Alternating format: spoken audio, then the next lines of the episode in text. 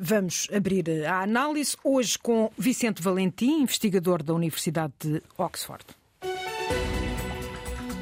Entre linhas. O dia fica marcado pelo debate da manhã na rádio. Antena 1, TSF, Renascença e Rádio Observadores. Foram abordados temas que ainda não tinham vindo para a mesa dos debates. Professor Vicente Valentim, tivemos os dois principais candidatos, Pedro Nuno Santos e Luís Montenegro, mais contidos na agressividade. Sim, boa tarde. Antes de mais, queria agradecer o convite para estar aqui hoje. É, é verdade, eu acho que isso foi uma das grandes características de, deste debate, foi que foi um debate mais construtivo do, do que os anteriores, foi mais claro, foi mais focado uh, em propostas concretas, até teve alguns momentos de, de bom humor, principalmente da, da, parte de Paulo Raimundo. E eu acho que, enfim, nesse, uh, para isso terá contribuído a ausência de André Ventura, mas eu acho que grande parte também se deve à, à moderação e acho que as rádios estão de, de, de parabéns pelo trabalho que fizeram, porque permitiu de facto ouvir um pouco mais aquilo que os vários líderes partidários uh, têm a propor para, para o país. Nestes, neste, neste debate também ficou uh, clara uma marcação entre uh, Rui Tavares e o Bloco de Esquerda de uh, Mariana Mortágua. Um, isto terá a ver, de alguma forma, com as últimas sondagens que os coloca mais próximos um do outro?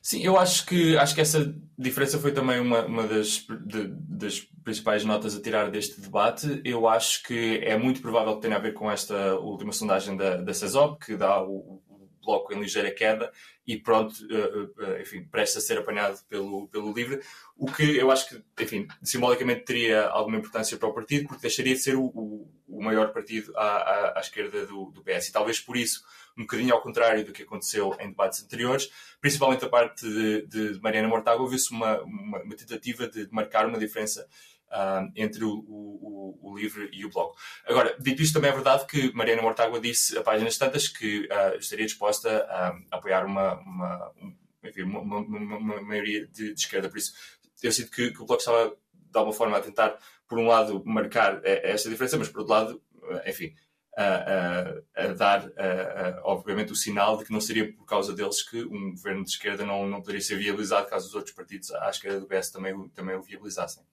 O PS a puxar pela, pela, esquerda, a liderar essa esquerda, o PSD a ficar à direita. Vimos mais vincada uma bipolarização, dois blocos neste debate, sem que um ou outro procurem o eleitorado do centro?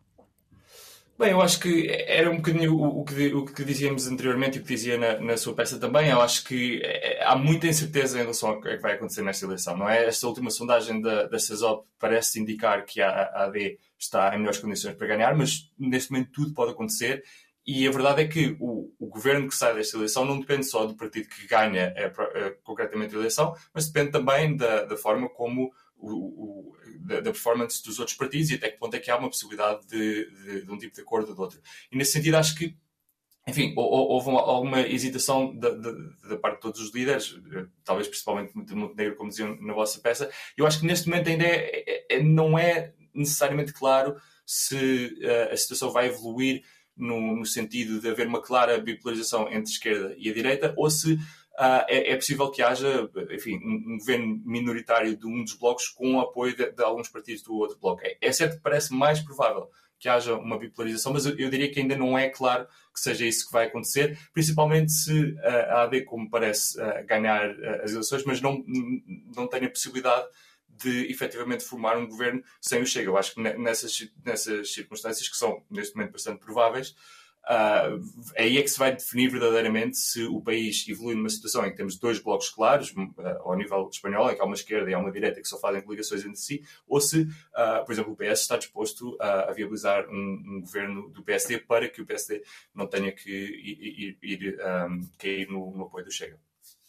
Mantém-se o tabu sobre a governabilidade, o tabu de Montenegro. Na sua opinião, porque esta recusa do líder do PSD em esclarecer?